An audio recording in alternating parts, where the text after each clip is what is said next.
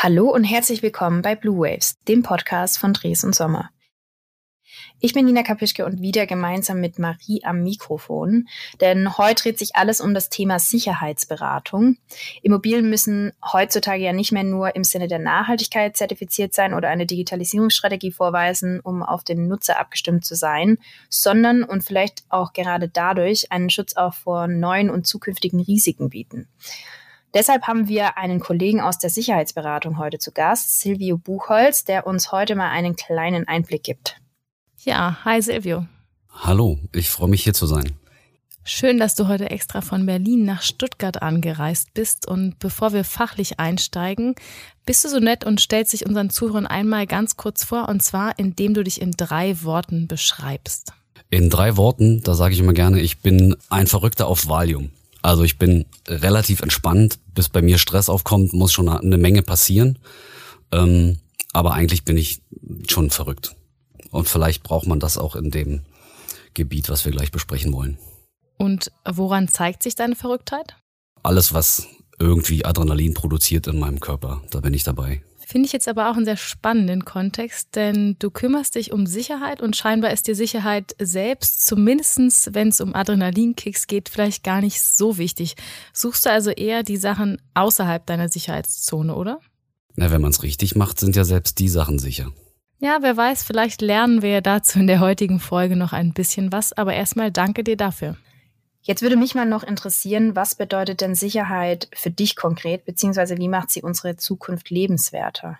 Also für mich persönlich ist Sicherheit ein Gefühl. Ne, wenn wir uns sicher fühlen, ähm, dann ist auch unser Leben oder unsere Zukunft lebenswerter. Ähm, ich mache das gerne an so einem Beispiel fest. Ähm, ich muss jetzt aufpassen, dass ich niemandem zu nahe treten, aber der GTI-Fahrer in seinem Golf GTI mit Sonnenbrille und Schal, der hat das Fenster auf, der Arm guckt halb raus und er liegt da fast im Auto und ist total entspannt. Warum ist er das? Weil er sich sicher fühlt, weil er an sein Auto glaubt und an seine Fähigkeiten, ob er die hat oder nicht, er glaubt dran. Und neben ihm sitzt seine Freundin und die krallt sich oben am Griff fest und fühlt sich eben überhaupt nicht sicher. Und deswegen, das ist ein ganz gutes Beispiel. Also wenn ich Sicherheit erklären soll oder will, dann ist es zunächst mal ein Gefühl wenn man die Definition nimmt, dann ist es die Abwesenheit beherrschbarer Gefahren. Das ist das, womit wir uns auch bei der Sicherheitsberatung beschäftigen müssen. Wir beschäftigen uns ja nicht mit Gefühlen, äh, sondern wir versuchen, beherrschbare Gefahren noch beherrschbarer zu machen. Klingt jetzt interessant, dass unterschieden wird zwischen beherrschbar und nicht beherrschbar. Ist allerdings für mich noch nicht so richtig griffig. Hast du dafür vielleicht ein Beispiel aus deiner Sicherheitsberatungstätigkeit heraus, was man darunter versteht? Na, das World Trade Center ist ja immer das beste Beispiel. Das kann man nicht beherrschen. Also es gibt keine Technik auf der Welt, die verhindert, dass da so ein Wahnsinniger mit einem Flugzeug in so ein Hochhaus reinfliegt. Ähm, das kann man nicht beherrschen und das können wir auch nicht verhindern. Was wir aber verhindern können, ist, wenn der gleiche Typ kein Flugzeug zur Verfügung hat und unten rein will und sich da irgendwie reinschleichen will oder so. Das ist beherrschbar, das können wir vielleicht auch nicht immer verhindern, aber wir können es rechtzeitig entdecken. Oder nicht wir, sondern der Kunde. Das war jetzt schon mal ein Beispiel. Hast du eventuell noch ein paar weitere, an denen man konkret erläutern kann oder du konkret erläutern kannst, was Sicherheitsberatung alles umfasst? Denn ich muss sagen, für mich ist es jetzt erstmal ein sehr großer Begriff. Ja, vielleicht ist es das sogar. Ähm, das, das fängt an schon an der Grundstücksgrenze. Ähm, da lässt sich mit baulichen Maßnahmen schon verhindern, dass man so wie vor ein paar Jahren in Berlin mit dem LKW am Weihnachtsmarkt oder jetzt vor, vor ein oder zwei Wochen, ist ja wieder passiert, dass man baulich mit, mit Hilfe von Architektur äh, äh, Möglichkeit schafft, dass die Kollegen gar nicht mit dem Auto so schnell und so dicht an das Gebäude rankommen. Da geht es schon los und dann geht es bis in das Gebäude rein, bis ins Herzzentrum, wenn wir jetzt zum Beispiel Server oder Rechenzentren haben. Mittlerweile ist ja jedes Unternehmen abhängig von der Rechnertechnik und von ihren eigenen Serverräumen. Und das geht dann bis da rein. Also wir fangen an mit baulicher Sicherheit und schützen das Gebäude physisch bis hin dann in das Gebäude rein, wo wir die IT sichern können oder schützen können. Dafür haben wir dann auch Experten, weil irgendwann wird so speziell, da komme auch ich nicht mehr mit. Mich würde jetzt auch interessieren, wie es überhaupt zu solchen Fällen wie in Berlin kommen kann. Du hast ja gerade den aktuellen Case angesprochen. Es gab den Vorfall auf dem Breitscheidplatz ja schon beim Weihnachtsmarkt und jetzt quasi vor kurzem wieder. Wie geht es dir, wenn du solche Nachrichten hörst und denkst du dann manchmal, hätten wir beraten, wäre es anders gelaufen? Und wie ist es überhaupt möglich, dass sowas nochmal zum zweiten Mal passiert überhaupt? Na, man macht sich da schon Gedanken, wenn man ja selber auch unterwegs ist oder auch die Familie unterwegs ist und äh, dann überlegt man sich schon, das ist natürlich nicht cool, wenn es dann passiert und wenn man dann am Ende vielleicht sogar selber betroffen ist. Ähm, beim ersten Mal hat man mit sowas, glaube ich, noch gar nicht gerechnet. Da weiß ich nicht, ob man das verhindern hätte können. Ähm, beim zweiten Mal, als das jetzt passiert ist mit dem Pkw, habe ich mir überlegt, wenn man die Maßnahmen, die man jetzt von der einen Seite gemacht hat, wo es damals passiert ist, warum hat man die nicht auch auf der anderen Seite äh, äh, vorgenommen? Aber so arrogant zu sagen, wenn wir das gemacht hätten, dann wäre das nicht passiert. Ähm, so arrogant sind wir nicht und das ist, glaube ich, auch nicht Dres und Sommer. Ähm, da steckt man nicht tief genug drin, was die Leute sich jetzt dabei gedacht haben und warum es jetzt auf der anderen Seite passiert ist. Ähm, ja. Und weil du gerade auch schon gesagt hast, da steckt man nicht so drin. Wie geht ihr denn überhaupt vor, um so Sicherheitslücken zu finden? Ihr müsst euch ja da schon so ähnlich wie Profiler in die Täter reindenken, oder? Das machen wir, indem wir Risikoanalysen äh, durchführen oder aber auch wir die Möglichkeit haben, mit äh, Kollegen vom BKA zum Beispiel solche Sachen zu analysieren. Die Kollegen vom BKA kennen sich besser aus mit speziellem Täterverhalten. Also wir sind die Spezialisten für die Technik oder auch für die Architektur, wenn wir das physisch vor, äh, vor dem Gebäude machen wollen. Die Kollegen vom BKA, da gibt es einen Kollegen in Berlin, mit dem wir zusammenarbeiten können, die kennen dann wieder das spezielle Täterverhalten, womit wir uns nicht auskennen, also quasi die Profile, weil du Profiler gesagt hast. Äh, und dann ist der klassische Weg eigentlich, dass man sich mit dem Kunden hinsetzt und überlegt, was gibt's überhaupt für Risiken, welche Gefahren ist er überhaupt ausgesetzt. Äh, man Sicherheitsberatung, auch wenn es so groß klingt, muss immer verhältnismäßig sein. Es gab aber auch schon spezielle Fälle. Ich bin halt bei einem Kunden mal zu einem Termin gekommen für eine Sicherheitsberatung und bin einfach reingegangen durch einen Hinterausgang mit dem Postboten. Hey, ich bin hier, hab einen Termin, ich muss hier mal mit durch und äh, habe mich dann quasi von der falschen Seite am Empfang angemeldet und die haben sich gewundert, wie ich denn überhaupt reingekommen bin. Und dann habe ich ihm erklärt, dass ich das dann in der Besprechung mal kurz deutlich machen würde, wie das geht. Den Auftrag haben wir leider nicht bekommen, da war wir wahrscheinlich zu teuer oder das war ihnen zu frech. Und in einem anderen Projekt bei einem Versicherer in Köln haben wir ihm einfach einen Weg gezeigt, wie wir bis zum Serverraum laufen, ohne dass wir dabei gesehen werden. Und da sind wir wieder bei dem Gefühl. Der war völlig überrascht, weil er hat sich sicher gefühlt. Aber wir haben doch hier Kameras. Aber wenn die Kameras nicht aufzeichnen oder niemand sich diese Aufzeichnung anguckt, dann macht die beste, beste Sicherheitstechnik nichts. Ähm, das ist, glaube ich, der beste Weg zu akquirieren, ist aber schon eher selten. Der normale Weg ist, dass wir uns mit dem Kunden hinsetzen und ihm dann erklären, okay, pass mal auf, das kann passieren, das muss nicht passieren, das passiert auf jeden Fall so, so eine Analyse. Das heißt, ihr testet dann auch und schaut, wohin ihr gehen könnt, dass die Kameras dann euch auch nicht sehen, oder? Stelle ich mir schon ziemlich spannend vor. Wir machen eine Bestandsanalyse. Wir gucken uns, also wenn schon ein Sicherheitskonzept vorhanden ist und der Kunde trotzdem sich nicht sicher fühlt, dann machen wir eine Bestandsanalyse und gucken, warum er sich nicht sicher fühlt. In den meisten Fällen finden wir die Gründe relativ schnell. Und das macht tatsächlich Spaß. Das macht auch das aus, warum ich da immer noch dabei bin oder warum ich das größer, besser, stärker machen will, ähm, weil das einfach Spaß macht, sich damit auseinanderzusetzen. Ja, das sieht man auf alle Fälle auch an deinem Grinsen im Gesicht. Ähm, jetzt hast du gerade gesagt, ich will das auf alle Fälle gern weitermachen. Spannend für mich wäre jetzt zu wissen, wie bist du eigentlich dazu gekommen? Denn Sicherheitsberatung ist ja jetzt nichts, was man irgendwie studieren kann, zumindest nicht soweit ich weiß. Und du hast gesagt, es bestritt Themen oder Bereiche wie Architektur, IT.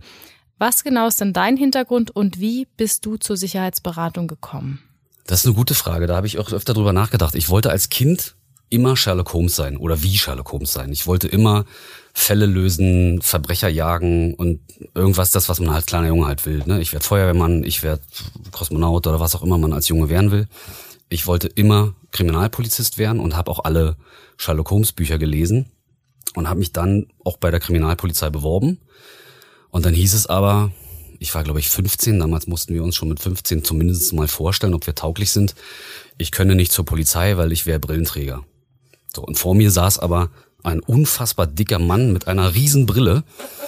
Und ich habe es nicht verstanden. Ich habe gesagt so, ne, aber äh, jetzt guck dich, ich weiß es nicht. Ja, das kann man halt in dem Moment auch nicht sagen, ne? Nee, darf man nicht sagen. Ich musste irgendwie vorsichtig sein, aber ich habe es wirklich nicht verstanden.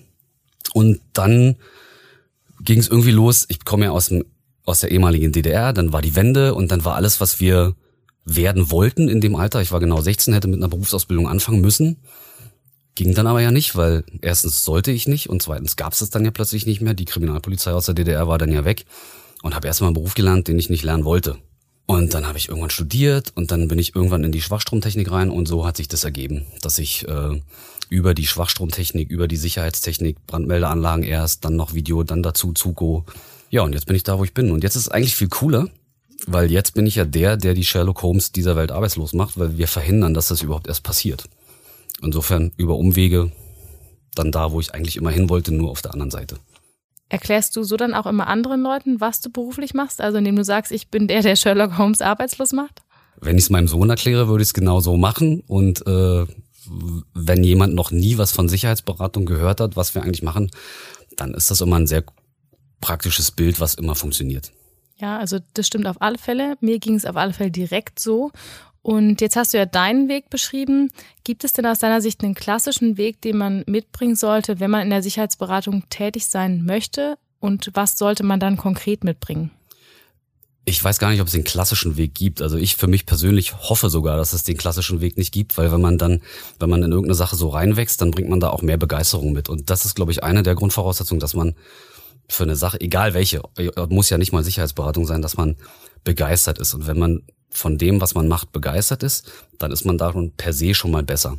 Sicherlich ist ein, ist ein technische, eine, ist eine technische Bildung oder Ausbildung hilfreich, wenn man jetzt Videotechnik oder Zutrittskontrollanlagen erklären soll oder beziehungsweise konzipieren soll, dann sollte man das technische Verständnis dafür schon mitbringen. Aber wenn man die Begeisterung dafür nicht mitbringt, dann hilft auch die beste Ausbildung nicht. Und ich wüsste nicht, dass es einen Studiengang gibt, der irgendwie Sicherheitsberater, Sicherheitsberaterin heißt. Ähm, ich glaube, das läuft immer über die technische Ausbildung und dann über Umwege oder nicht Umwege, wie auch immer. Wer Bock hat, der soll sich bei mir melden. Das klingt auf jeden Fall schon mal ganz gut und Begeisterung bringst du ja definitiv mit. Aber gibt es da auch Bedenken, die du an deinen Job hast? Also wenn ich zum Beispiel an Sicherheit denke, dann denke ich irgendwo auch an eine Einschränkung der Freiheit, gerade was Cybersecurity oder Kameraüberwachung angeht. können wir dann überhaupt noch eine gewisse Anonymität bewahren? Wie siehst du das? Die Frage ist ja, wo, wo ist diese Anonymität, die man bewahren will, oder dieser Freiheitsgedanke, wo ist der angebracht und wo ist er nicht angebracht? Wenn's, wenn wir über Sicherheitskonzepte reden und wir haben ein großes Firmengelände oder sogar eine Regierungsbehörde mit einem Zaun, mhm. ähm, da ist es dann aus meiner Sicht angebracht, dass da eine Videokamera hängt oder mehrere Videokameras, die eben den Zaun überwachen. Die überwachen ja nicht mich als derjenige, der da vorbeigeht, sondern die überwachen den Zaun. Ähm, sicherlich ist es bedenklich, wenn ich äh, das im öffentlichen Raum machen würde, was in Deutschland ja aktuell noch nicht geht. Ähm, ich war aber vor drei Wochen in London. Da ist es ganz offensichtlich gang und gäbe. Da hängen überall Kameras, da wird man überall vermeintlich gefilmt. Ich weiß es ja als äh, der Bürger oder der Tourist, der da lang geht, nicht. Es muss am Ende angemessen sein und wenn es angemessen ist, dann ist, glaube ich, auch das Verständnis dafür da. Ähm, wenn ich in einer Tiefgarage Kameras aufhänge, dann gibt's den einen oder anderen, der dann sagt so, oh, wenn ich da jetzt aber mit meiner Affäre komme, dann werde ich dabei gefilmt. Ne? äh, das will er natürlich nicht, ähm, aber gerade so ihr als Mädels oder so, ihr fühlt euch vielleicht besser, äh, wenn ihr, wenn ihr, weiß nicht, ob man sich besser fühlt, weil es passiert ja trotzdem, aber man wird halt dabei gesehen. Wenn ihr denn mit eurer Affäre kommt, dann ist das natürlich auch, für, auch für euch nicht cool. Ähm, aber das ist halt die Angemessenheit. Das muss angemessen sein. Wenn ich eine Regierungsbehörde habe, das Bundeskanzleramt, wo, wo äh, Kameras hängen, dann versteht es jeder. Wenn ich es aber auf dem Kuder mache, fühlen die Leute sich beobachtet. Aber da machen wir es nicht. Da stimme ich dir auch zu. In Gebäuden gibt es einem schon so eine Sicherheit, aber draußen möchte man ja auch irgendwo ein Stück weit frei sein. Gibt es denn auch Kunden, die bei euren Sicherheitskonzepten Bedenken äußern? Und wenn ja, wie geht ihr damit um? Also wenn ihr jetzt zum Beispiel vorschlagt, wir wollen dort eine Kamera hinhängen und bei der Geschichte musst du deinen Fingerabdruck abgeben, gibt es dann Kunden, die skeptisch reagieren oder eben euch mit Bedenken begegnen? Immer.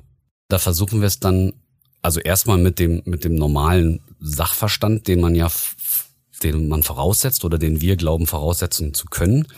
Ähm, die meisten Bedenken sind immer, oh, das ist aber teuer, wir haben nur Budget X ähm, und dann kommt gleich danach, wenn wir zum Beispiel Behörden beraten oder so, kommt gleich danach der Betriebsrat. Oh, da müssen wir aber, das wird schwierig und wir können nicht. Und das kann man dann aber erklären, wenn man, also gerade wenn man Zutrittskontrolle konzipieren möchte und man erklärt den Leuten, warum es denn so wichtig ist, dass eben kein Fremdpersonal oder kein fremder Mensch in den, in den Serverraum zum Beispiel kommt, dann stellt man einfach die Frage, dass, also der Kunde sollte dann einfach mal drüber nachdenken, was passiert, wenn seine IT einfach ausfällt aufgrund von Sabotage oder wenn seine IT, wenn er erpresst wird mit, mit Hilfe seiner IT, was kostet ihn das? Ähm, im Vergleich zu der Installation der, der Sicherheitstechnik, die wir ihm empf empfehlen. Ähm, also da gab es mal einen Fall in Berlin, ich glaube, das war eine Wäscherei. Und da denkt man erst so, oh, Wäscherei, Sicherheitskonzept für eine Wäscherei.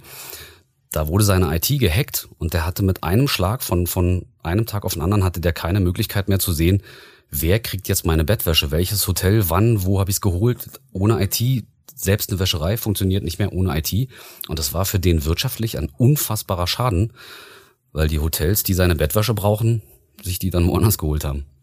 Das glaube ich. Und gab es schon mal Fälle von unseren Kunden, wo unsere Sicherheitskonzepte zum Einsatz gekommen sind? Na, zum Einsatz kommen die ja immer. Ähm, oder dass ihr mal konkret einen Hackerangriff oder so in die Richtung hattet? Wir hatten noch nie einen Anruf, äh, wo ein Kunde gesagt hat, hey, hier hat jemand versucht, uns zu hacken und dank eurem Konzept hat das, hat es nicht geklappt. Äh, das hatten wir noch nie. Okay. Ähm, ich bin ziemlich sicher, dass unsere Sicherheitskonzepte, die ja auch andere Kollegen, das bin ja nicht nur ich, wir haben ja in Frankfurt, in Erfurt, in Berlin, Hamburg, wir haben ja überall Kollegen, die das, die das können. Ich bin ja quasi in der glücklichen Position, das repräsentieren zu dürfen. Äh, die können das alle und ich bin sicher, die Sicherheitskonzepte funktionieren. Und eigentlich ist es ja gut, wenn es diese Fälle noch nicht gab. Also wir hatten noch keinen Anruf, wo sich der Kunde bedankt hat, weil unser Sicherheitskonzept sein Gebäude oder seine IT gerettet hat. Und andersrum dann wahrscheinlich auch nicht, oder? Andersrum auch nicht. Okay, das ist schon mal gut zu hören. Jetzt hast du vorhin ja schon von Behörden gesprochen und ihr beratet ja unterschiedlichste, ich nenne es jetzt mal Gebäude bzw. Organisationsarten. Gibt es Unterschiede, wenn oder was das Sicherheitskonzept angeht, wenn du eins für eine Behörde erstellst oder zum Beispiel für ein Wohnquartier? Und wenn es Unterschiede gibt, wo liegen die? In den Anforderungen. Also eine Behörde hat ganz andere Anforderungen, weil ganz andere Schutzziele. Ähm, dann kommt es darauf an, was für eine Behörde. Dann ist sie unter Umständen sogar gesetzlich dazu verpflichtet, ein Sicherheitskonzept zu haben und entsprechende Maßnahmen zu ergreifen. Wenn es zum Beispiel eine Regierungsbehörde ist, dann äh, unterliegt sie dem BSI-IT-Gesetz und dann kommt sie an der Sicherheitsberatung gar nicht vorbei. Ähm, und bei Wohnquartieren, da ist es dann am Ende wieder das Gefühl. Ne? Da darf ich keine Videoüberwachung installieren, weil das sind ja dann öfters das öffentlicher Raum. Die Leute würden sich beobachtet fühlen. Ich, wir versuchen aber trotzdem Maßnahmen zu ergreifen, dass der Bewohner der Quartiere sich eben besser fühlt, dass er sich in seiner neuen Lebensumgebung, dass das alles lebenswerter wird. Ähm, da hatten wir neulich einen ganz lustigen Spruch wieder durch das BKA. Wir reden ja in letzter Zeit alle über 4G, 3G, 5G. Äh, und der Kollege vom BKA hatte 3L gesagt. Das ist halt so Licht, Lärm und Leute. Das sind so die Maßnahmen, die wir in den Quartieren zum Beispiel vorschlagen können, weil wir da eben gar nicht großartig mit Technik arbeiten können oder die Schutzziele von so einem Quartier das gar nicht hergeben. Heißt dann Licht, Lärm und Leute, dass zum Beispiel die Lautstärke in einem Gebäude auf eine bestimmte Dezibelanzahl geregelt ist? Oder was muss ich mir da konkret vorstellen? Na, bei Lärm ist ganz lustig. Es gab von der BVG in Berlin mal ein Experiment. Die wollten verhindern, dass in den, in den U-Bahnhöfen Obdachlose nächtigen oder sich heimisch fühlen. Und die haben dann ein Experiment gemacht und haben klassische Musik gespielt. Ja, stimmt. Daran erinnere ich mich auch noch irgendwie. Das ging, glaube ich, auch durch die Medien, wenn ich mich richtig erinnere. Ja, das hat funktioniert. Äh, komischerweise haben sie es nicht umgesetzt. Vielleicht gab es Beschwerden, vielleicht gibt es zu wenig Klassikliebhaber in Berlin. Aber das wäre so eine Maßnahme, wo man mit, mit klassische Musik ist ja jetzt kein Lärm, aber wo man das eine L umsetzen kann. Ähm, und das andere Licht zum Beispiel wäre ja, wenn ich so eine Sportanlage habe. Es gibt ja immer mehr frei zugängliche Sportanlagen, jetzt durch Corona ja noch mehr als früher. Ähm, wenn da einfach es ein bisschen heller ist, dann wollen sich die Jugendlichen oder die Obdachlosen oder wer auch immer dann da Unruhe stiftet, die wollen sich da nicht aufhalten, weil sie sich gesehen fühlen. Und das dritte L sind dann Leute. Was steckt genau dahinter? Wo viele Menschen sind, äh, passiert weniger. Das heißt halt so, wenn ich, wenn ich so Plätze schaffe, wo die Leute sich aufhalten, wo es eben mehr Leute sind, die sich da aufhalten, dann wird der Täter auch da vermeintlich nicht hingehen. Das heißt, man, man versucht dann eben die Plätze so zu gestalten, ähm, dass sie lebenswert sind und sich mehr Menschen da aufhalten wollen und dann will der, der den Ganzen was Böses will, da nicht sein, weil er ja gesehen wird. Ja, also das auf jeden Fall was dran. Und mir brennt eine Sache tatsächlich schon die ganze Zeit unter den Nägeln, beziehungsweise ich denke da schon die ganze Zeit drüber nach. Wenn du dich jetzt den ganzen Tag lang mit Sicherheitsthemen beschäftigst und ja auch weißt, was da alles geht, aber auch was für Gefahren überall lauern, wird man so ein bisschen paranoid? Nein, wird man nicht. Man läuft schon durch die Gegend, also ich kann ja nicht für andere sprechen, ich laufe schon durch die Gegend und gucke, ob die Gebäude oder die, die Plätze, wo ich mich bewege, ob die denn sicher sein könnten. Ich selber bin aber nicht paranoid, paranoid und vermute hinter jeder Ecke irgendjemanden, der was Böses will. Aber was ich mache, ist, ich komme in ein Gebäude rein, so wie heute Morgen zum Beispiel in den Flughafen und gucke, wo die Kameras hängen. Ich gucke, ob da auch Brandmelder hängen. Das geht ja nicht nur um Kameras oder Zutrittskontrolle. Sowas passiert mir oft, dabei erwische ich mich oft. Äh, und in den USA zum Beispiel bin ich in Seattle auf dem Flughafen gelandet und habe mir gedacht, so in fünf Minuten lege ich diesen Flughafen lahm, weil die Amis sind so schwach äh, aufgestellt, was die Sicherheitskonzepte ganz offensichtlich angeht. Äh, das geht alleine los mit den offenen Kabeln, die in, nicht nur in den USA, eigentlich in allen anderen Ländern einfach so öffentlich rumhängen.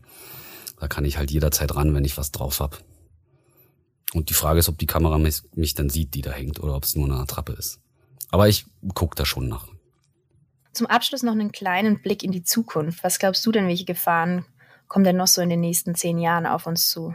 Na, ich bin mir ziemlich sicher, dass die Digitalisierung ein ganz, ganz entscheidender Faktor sein wird, weil unsere, unsere Gebäude, die, die wir jetzt mit Dres und Sommer ja auch konzipieren, wo wir den Kunden auch äh, dazu bringen wollen, dass die Gebäude intelligent sind, dass die äh, digitalisiert sind, dass jedes Fenster mit der, mit der Tür spricht oder was auch immer.